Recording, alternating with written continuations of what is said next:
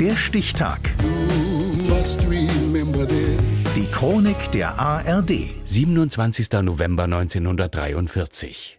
Heute vor 80 Jahren wurde im schleswig-holsteinischen Hedwigen Koog die Geschäftsfrau und Modedesignerin Jill Sander geboren. Michelle Brückner.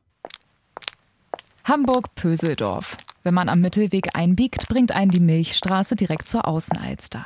Es ist eine kleine, gediegene Straße. Altbauten mit weißen Fassaden, Restaurants, kleine Geschäfte und die Hochschule für Musik und Theater. Doch an einer Ecke steht ein schwarzes Haus. Vier Stufen führen hoch zur Eingangstür.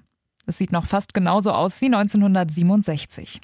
Die 24-jährige Jill Sander eröffnet damals hier ihre erste Boutique. Ein schwarz gestrichener Laden.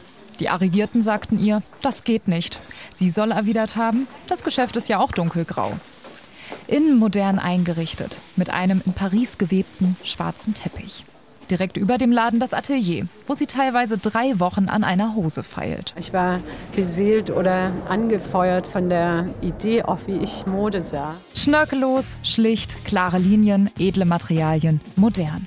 Von der Presse erhält sie den Spitznamen Queen of Less. Für mich stand eigentlich von Anfang an fest, und das war vielleicht die Urkraft, eben eine Vision zu verfolgen und eben die, dass ich Frauen anziehen wollte, die sich eben auf der einen Seite nicht püppchenhaft verkleiden wollten und auf der anderen Seite eben aber auch feminin und attraktiv sein wollten. Heidemarie Jeline Sander wird im holsteinischen Hedwigen-Koog im Kreis Dietmarschen in Schleswig-Holstein geboren.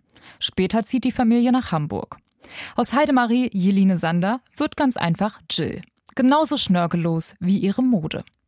Das Logo zur Marke hat ihr langjähriger Weggefährte Peter Schmidt entwickelt. Klare Blockbuchstaben. Er weiß, wie sehr sie von ihrem Job besessen war. Ich kam aus Italien und wir haben damals die Lederkollektion gemacht. Und ich sage, guck, ich habe hier bei Valextra oder irgendwo eine schöne Tasche mir gekauft. Da sagt sie, oh, die ist ja toll. Äh, nehmen wir die Sachen raus, ich nehme die mal mit. Und dann vier Wochen später waren äh, nur noch Teile der Brief. Dann hat sie sie zerschnitten und untersucht äh, ihren Fanatismus. Zunächst macht Jill eine Ausbildung zur Textilingenieurin in Krefeld. Später arbeitet sie als Moderedakteurin bei der Frauenzeitschrift Konstanze. Dann leitet sie die Promotion-Abteilung des Magazins Petra.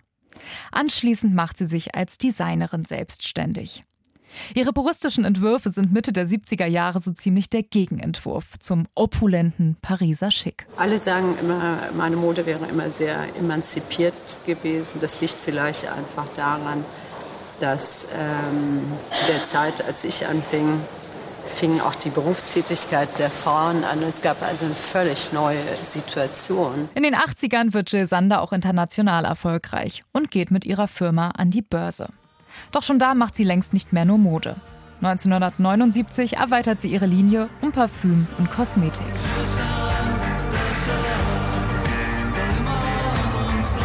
Für ihre Verdienste um die deutsche Mode wird Jill Sander 1996 mit dem Bundesverdienstkreuz ausgezeichnet.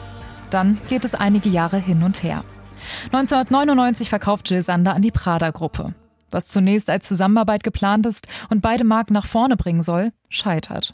Sander steigt aus. 2012 das letzte kurze Comeback. Das Unternehmen gehört mittlerweile der japanischen Onward Holding. Anderthalb Jahre später scheidet sie endgültig aus dem Jill Sander Imperium aus, um sich um ihre kranke Lebensgefährtin kümmern zu können. Geboren wurde Jill Sander heute vor 80 Jahren. Der Stichtag. Die Chronik von ARD und Deutschlandfunk Kultur. Produziert von Radio Bremen.